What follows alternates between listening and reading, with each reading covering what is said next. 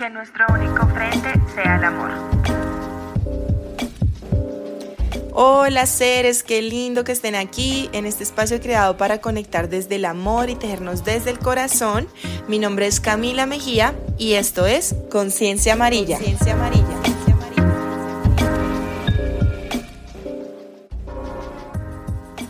El día de hoy tengo una invitada fabulosa que gracias al universo y a todas las conexiones y seres que le van presentando a uno, la conocí por un amigo que quiere un montón y me la presentó y resulta que estamos a dos, bueno, de montaña a montaña de distancia, tenemos vidas paralelas, muy loco, y pues la, la vida nos unió y nos estamos uniendo para co-crear pues experiencias diferentes, les tenemos preparadas unas experiencias muy lindas en este espacio que es Casa Profunda, que es en Santa Elena, pero quisimos hablar un poco de nuestra historia porque creo que es una historia o son historias muy similares, tenemos edades, creo que tienes mi misma, tiene mi misma edad, entonces es como muy loco porque mm, siento que estamos como muy conectadas. Entonces hoy quisimos hablar, reunirnos un poco y hablar un tema que es el tema del neocampesino eh, esta nueva generación de, de, jóvenes o nuestra generación que se está yendo de la ciudad al contrario de lo que está pasando en el campo.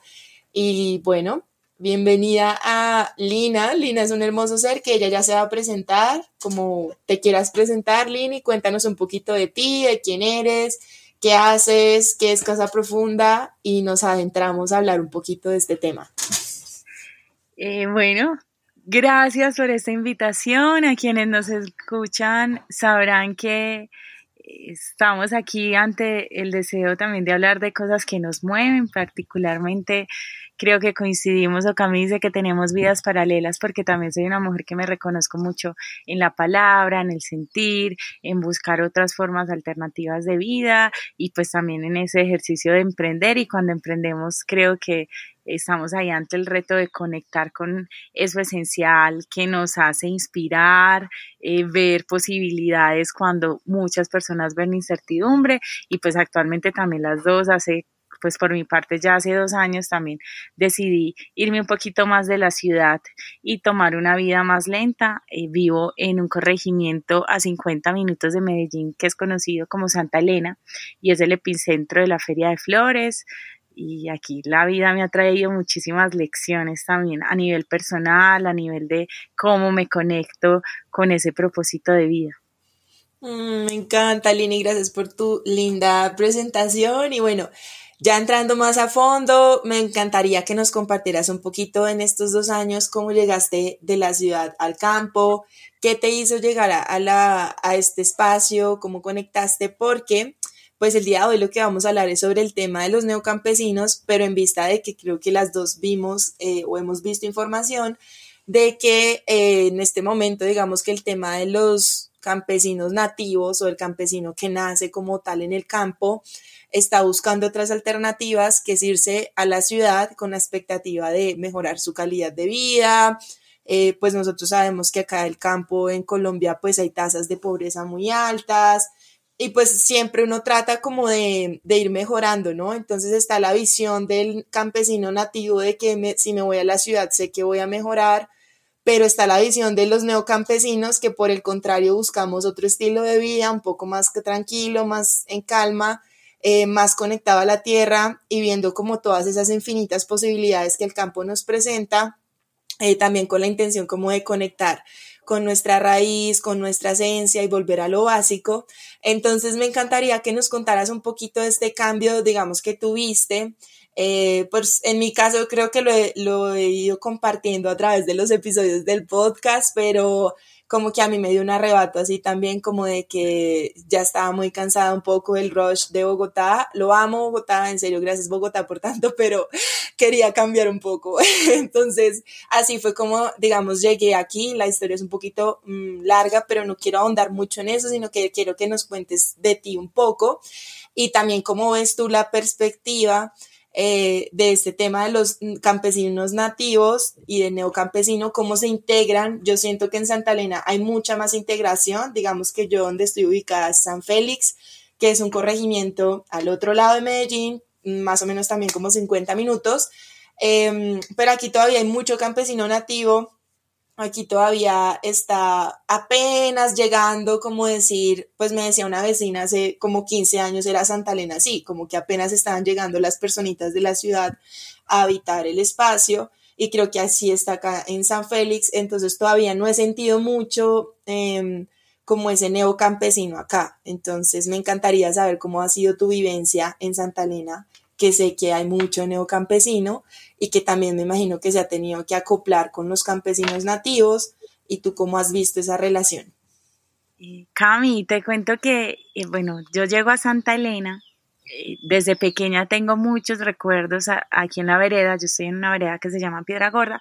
porque parte de mi familia materna ha estado en el corregimiento. Entonces era la posibilidad de, de vacaciones, ir un poquito al bosque, a escaparme un poquito de la ciudad. También soy nacida en Medellín, toda mi adolescencia y juventud pues estuve al ritmo de la ciudad y aunque eventualmente pues lo sigo estando. Y eh, luego de la pandemia, cuando ya estábamos teniendo una reapertura, pudiendo salir un poco más, me da la locura de necesito, necesito sentirme un poco más libre, también me considero muy viajera, y pues antes eso, no poder salir ningún otro municipio, departamento, país. Bueno, dije, me voy para Santa Elena, que ya tengo un lugar donde estar y allá puedo crear pues y concentrarme en mi, en mi trabajo.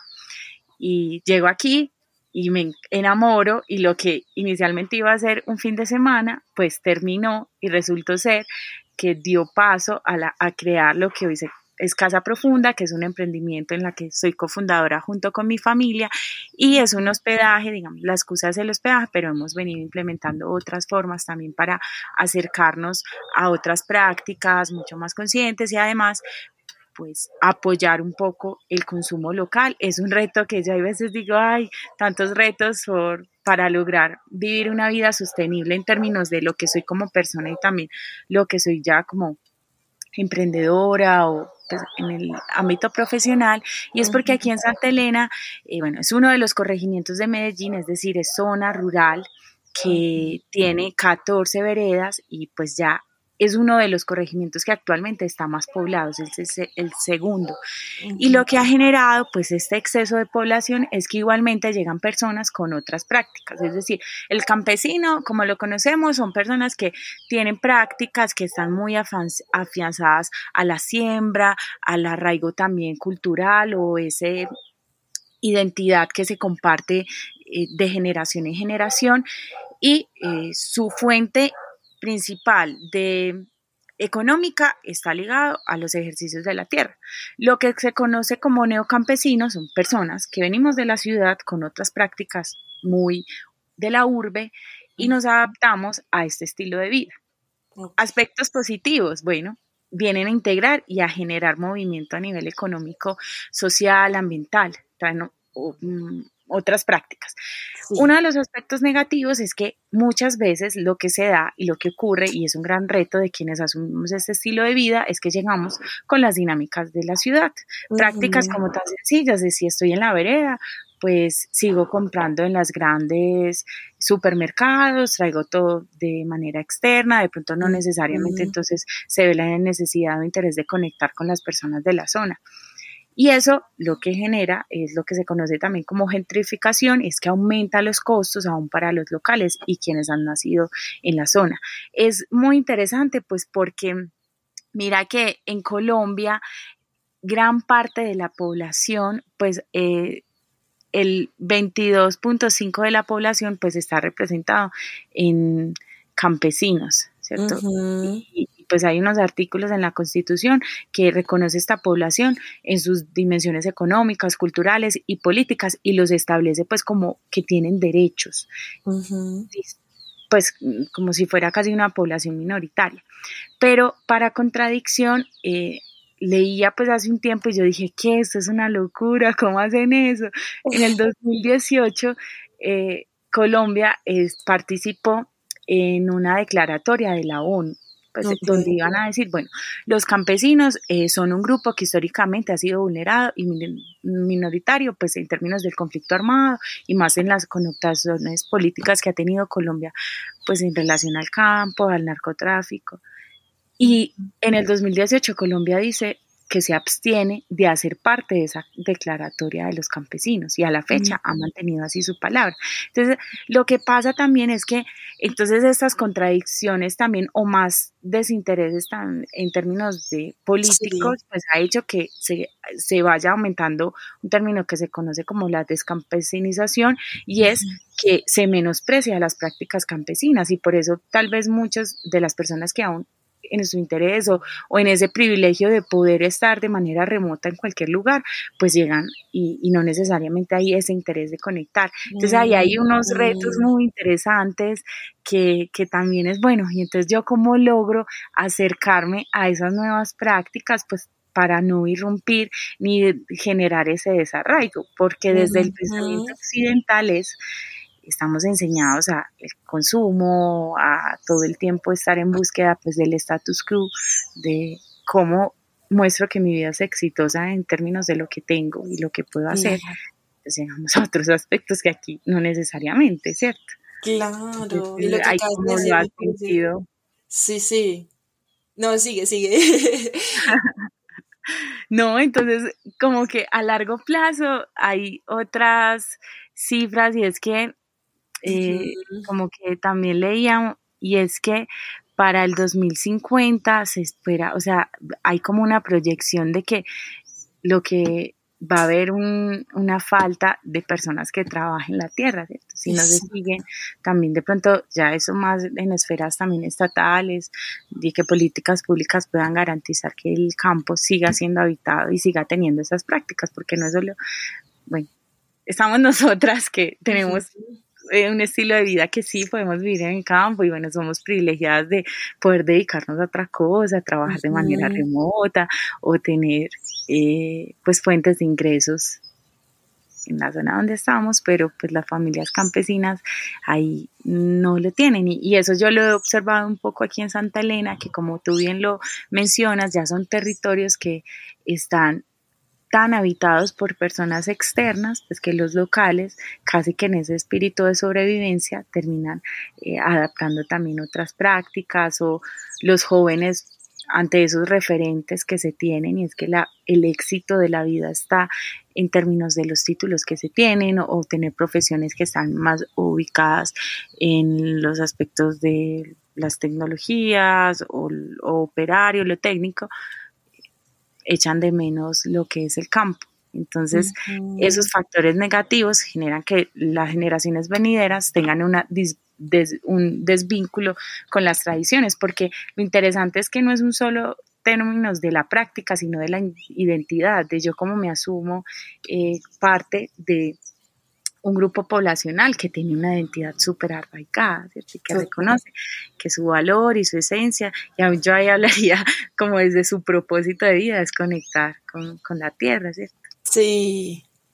Y mira que eso que acabas de decir me parece súper importante porque es cierto, digamos que acá lo he sentido. Acá vivimos como unas cinco familias, digamos, como neocampesinas, y si cada uno pues tiene sus ingresos externos, gracias al Internet, bueno, el tejido, en mi caso, y otras fuentes de ingreso que le permiten a uno no necesariamente, digamos, que vivir o depender de la tierra como tal. Y hoy y lo he visto, digamos, con mis vecinos que ellos, por ejemplo, están dedicados al tema de los lácteos, del tema, pues acá en San Félix es mucho el tema del ganado, pero a través de, de los lácteos y en la venta de huevos, por ejemplo. Entonces me parece un reto y una posibilidad y una oportunidad también evaluar cómo uno se puede conectar con ellos. Es que hasta lo más simple y es, es verdad, o sea, mira, por ejemplo, aquí no usan el celular, ellos no tienen celular y ellos es el tema de la palabra. Entonces es muy bonito como ellos también son maestros de nosotros. A mí me parece muy lindo el entender que acá es el tema de la palabra, de la confianza. Tienen un alma tan pura y tan de verdad que yo quedo como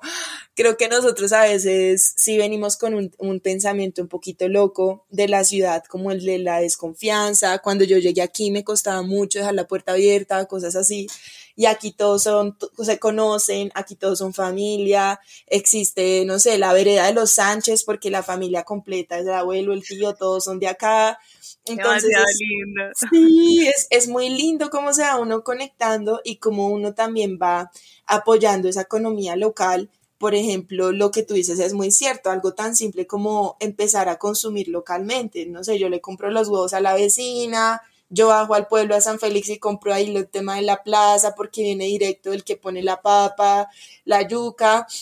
Y bueno, el reto mío personal es poder hacer la huertica acá para yo no tener que tener la huella de carbono tan grande, porque hay cosas que sí, pues me toca bajar a Medellín, pero es como ese reto de empezar a conectar y mira que algo que me pasó y no sé si a ti te pasó, aunque no creo, no sé,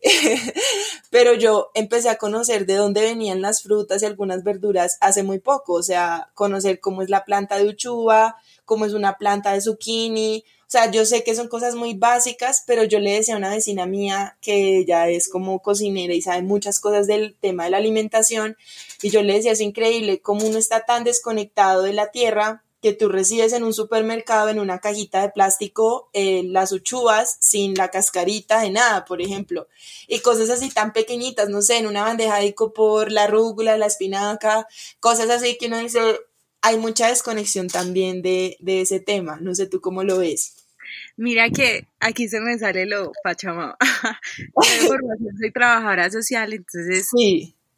Eh, he tenido como acercamiento a lo que se conocen como teoría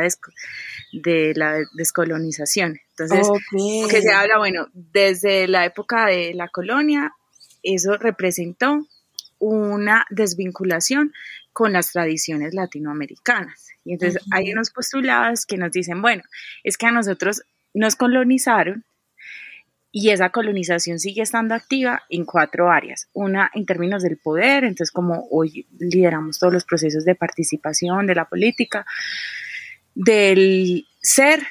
cómo nos conectamos con nosotros mismos en nuestras relaciones interpersonales, del saber. Entonces, eh, pues miren, todos aquí, yo creo los latinoamericanos,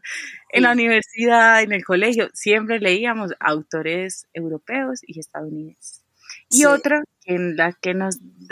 nos colonizaron fue en términos de la relación que se tiene con la naturaleza, ¿cierto? Y de dónde eso que tú nombras, de dónde vienen las cosas, de cómo consumimos y es muy bello entender, pues ahí cierro mi paréntesis ñoño, que eh, sí creo que cuando logramos conectar con lo local, y lo voy a poner en términos de que casi que puede haber un vínculo yo no sé, como hasta espiritual, pues como en ese territorio de donde uno se reconoce, somos colombianos y no solo porque tenemos una cédula eh, que dice que somos de este país, sino porque hay una serie de identidad que te hace reconocerte como parte de un lugar que está más arraigado en un territorio con unas particularidades concretas, entonces casi que es una, una constante que te hace decir, bueno, yo soy... Eh, porque tengo ciertas características, pero además me permiten sentir que soy parte o que nosotros somos, como que hacemos parte de un colectivo y que al reconocer, bueno, de dónde vienen cada cosa es como que te va cambiando la perspectiva. No me gusta mucho tener la, visión negativa de, bueno, no, entonces eh, quienes van a vivir en el campo, entonces lo que están haciendo es generar eh, muchos cambios a nivel identitario. Creo que también cuando se logra habitar estos espacios de una manera más colectiva, desde una visión eh, eh, responsable, puede generar muchos aspectos positivos también a nivel económico, ambiental, social, porque es como configurar dos saberes y creo que las familias campesinas tradicionales tienen saberes empíricos muy valiosos que desde esa perspectiva de pronto más académica son poco valorados y que cuando uno tiene la posibilidad de hablar con ellos, pues se topa con conocimientos muy sabios. Nosotros aquí, como en la práctica, en el día a día, en el hospedaje, también nos hemos, eh, como en esa interacción con los vecinos, topado con prácticas que decimos como, hey, tan bacano que ustedes sepan de esto, que nos compartan em, sobre la siembra, el cultivo, también estamos en ese reto de empezar a tener nuestra propia huerta, al menos para eh, reducir las compras. y pues en otros espacios, el uso de los residuos orgánicos, de cómo hacemos manejo con las basuras y, somos responsables también al decir, bueno, vivo en el campo, pero también puedo tener prácticas sostenibles y conscientes. Y que lastimosamente lo como que el cerebro siento de la urbe hace hace como que se resiste un poco a este tipo de prácticas porque pensamos y asumimos que nos van a tomar más tiempo, o al menos a mí, eh, cuando llegué aquí pues a vivir, o sea, estaba en el paraíso, pero los primeros tres meses fueron los más fueron durísimos para mí. No sabía qué hacer con tanto silencio, no sabía qué hacer con tanta soledad, eh, sentía que no me conectaba o que igual seguía viviendo a mil, en un ritmo demasiado rápido. Yo decía, pero si estoy en el paraíso, ¿cómo no logro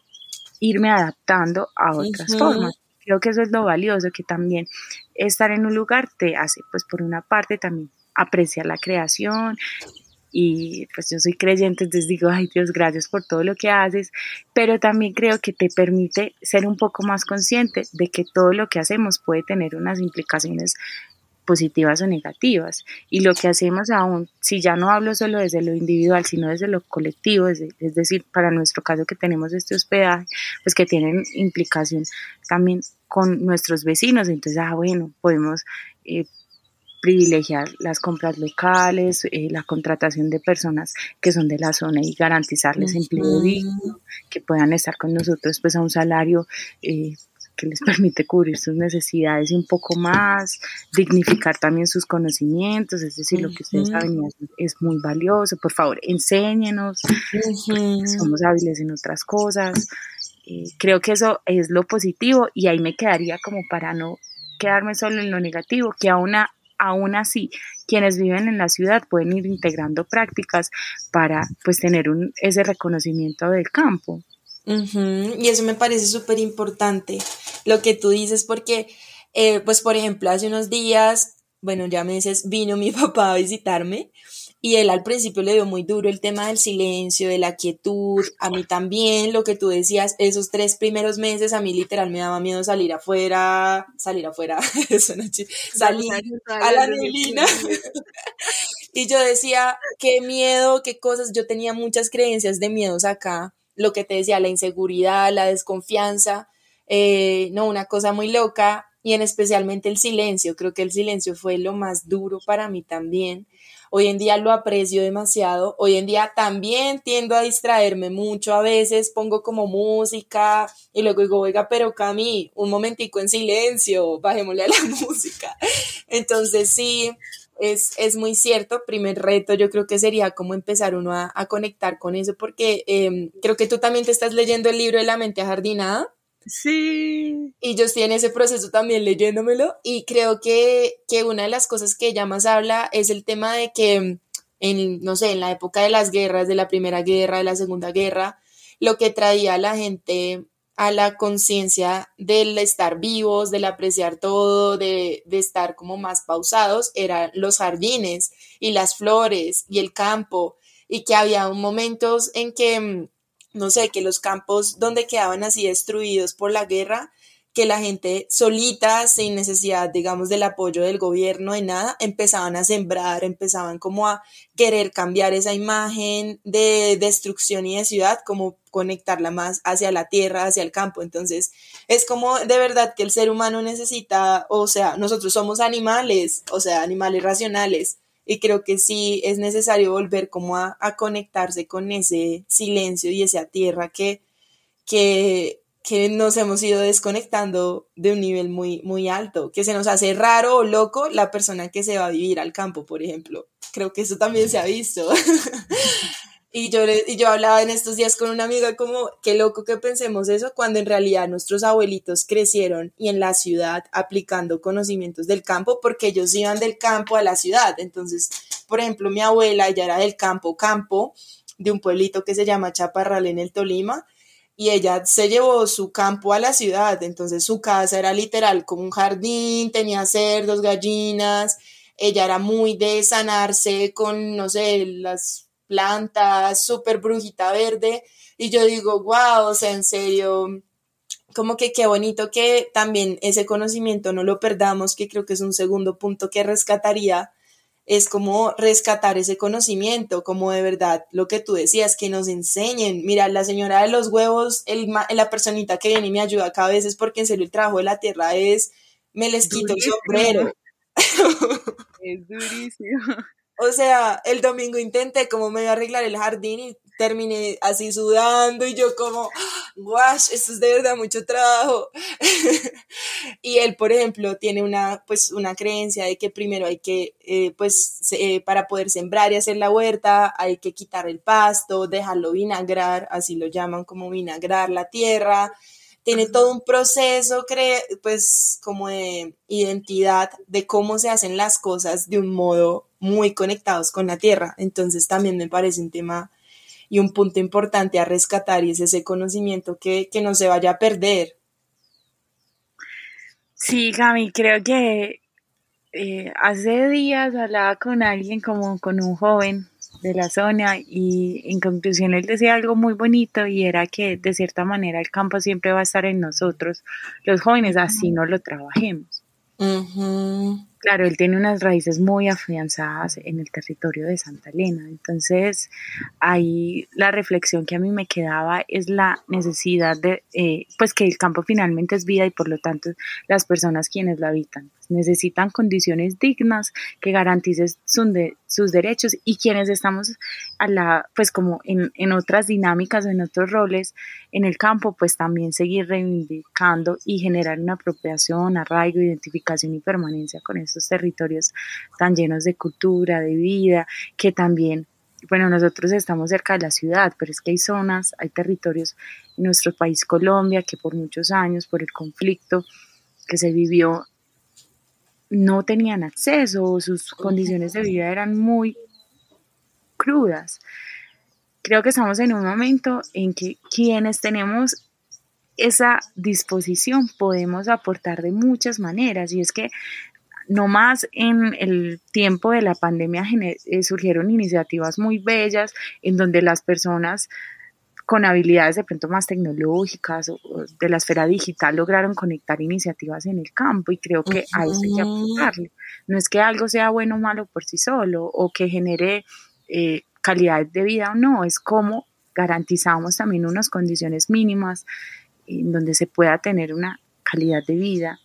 y esas ideas que surgen en el campo, que son muy interesantes, puedan tener pues como un mayor renombre y generar pues un impacto significativo. También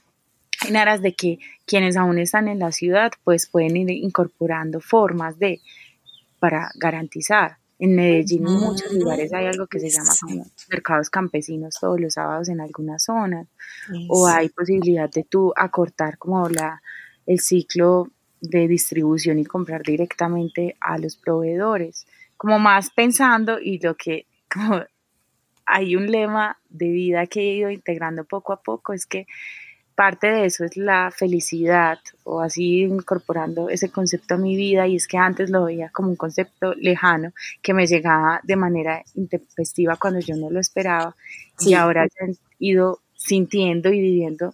muy de manera muy cercana y es que la felicidad es un concepto que tú cultivas día a día conforme a los hábitos que tienes y a cómo identificas que puedes tener equilibrio en términos de tu salud, de tu cuerpo, de tu conocimiento, de tu relación contigo mismo, de las relaciones interpersonales, de lo espiritual.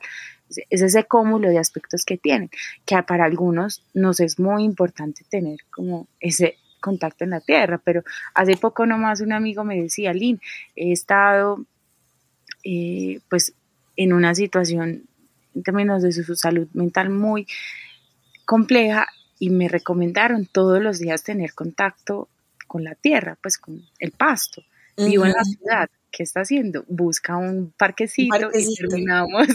terminamos en un parque aleatorio en Medellín descalzos. Pues creo que hay otras formas y no necesariamente es la única, es vivir por fuera o en zona rural, que también implica tener unas flexibilidades laborales, eh, unas capacidades económicas en algunos casos, bueno, pero creo que hay muchos y ahí el llamado, yo lo que pienso de, con este concepto de los neorurales, los campesinos, no sé qué, es que finalmente la tierra es quien nosotros la estamos habitando y tenemos ahí una responsabilidad muy significativa, cambio climático, aumento de huella de carbono,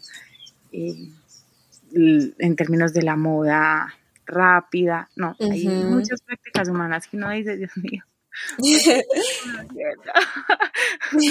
Como dice Mafalda, paren esto que me quiero bajar.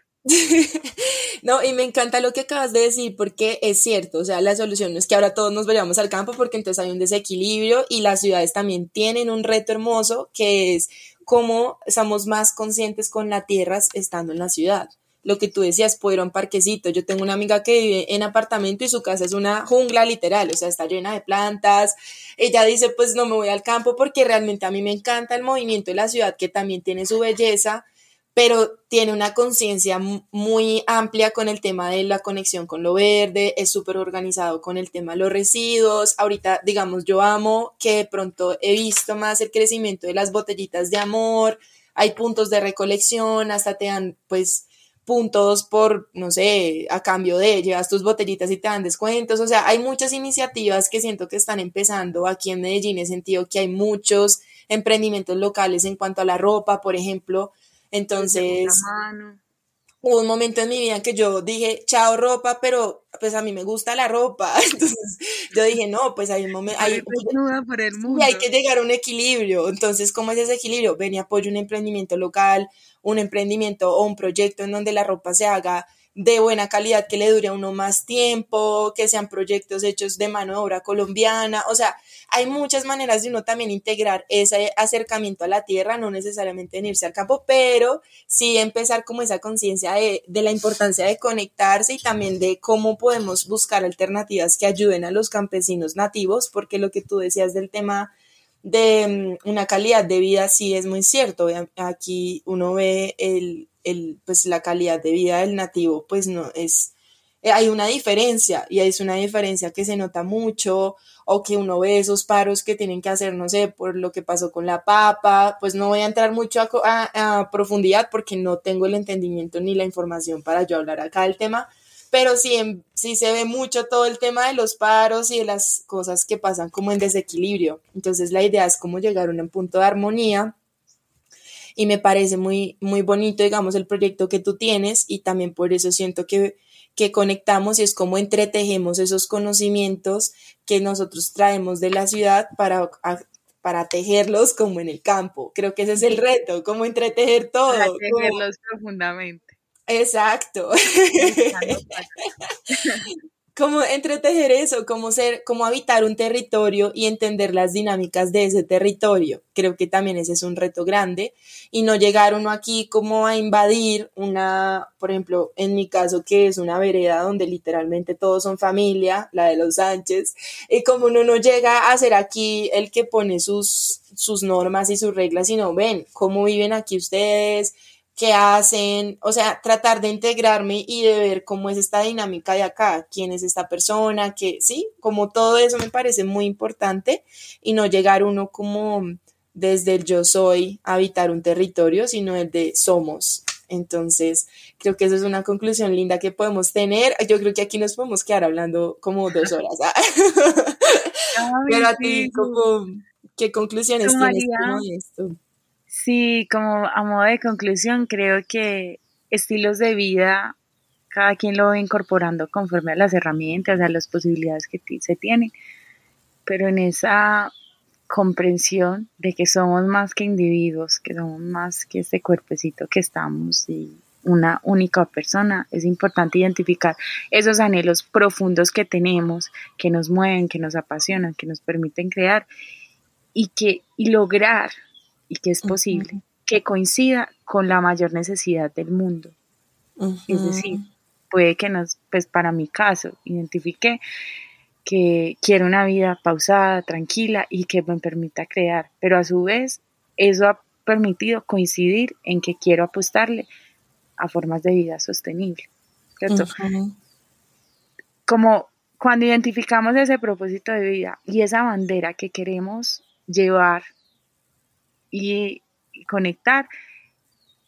solito el camino nos va mostrando, pues que coincide también y que puede coincidir y tener una mirada colectiva, que eso sería lo ideal. Así que bueno, Cami, gracias por esta invitación, por permitirnos poner la palabra, los sueños, los anhelos, las preocupaciones. A ti por estar en este espacio tan lindo, también por conectar con nosotros acá en Conciencia Amarilla. Y pues bueno, ella, antes de que cerremos por completo, eh, me encantaría que nos contaras o nos compartieras sobre de pronto un libro, un podcast o un documental que tú digas antes o después. Tuve un antes o después, esto me marcó, eh, esto hizo en mí como un clic, una chispa, algo que, que nos puedas recomendar.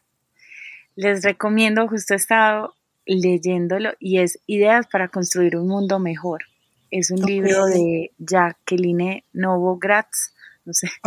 Y ella plantea el cómo cuando conectas con iniciativas sociales desde una perspectiva no solo altruista, sino también pues con un enfoque de dignificar la vida,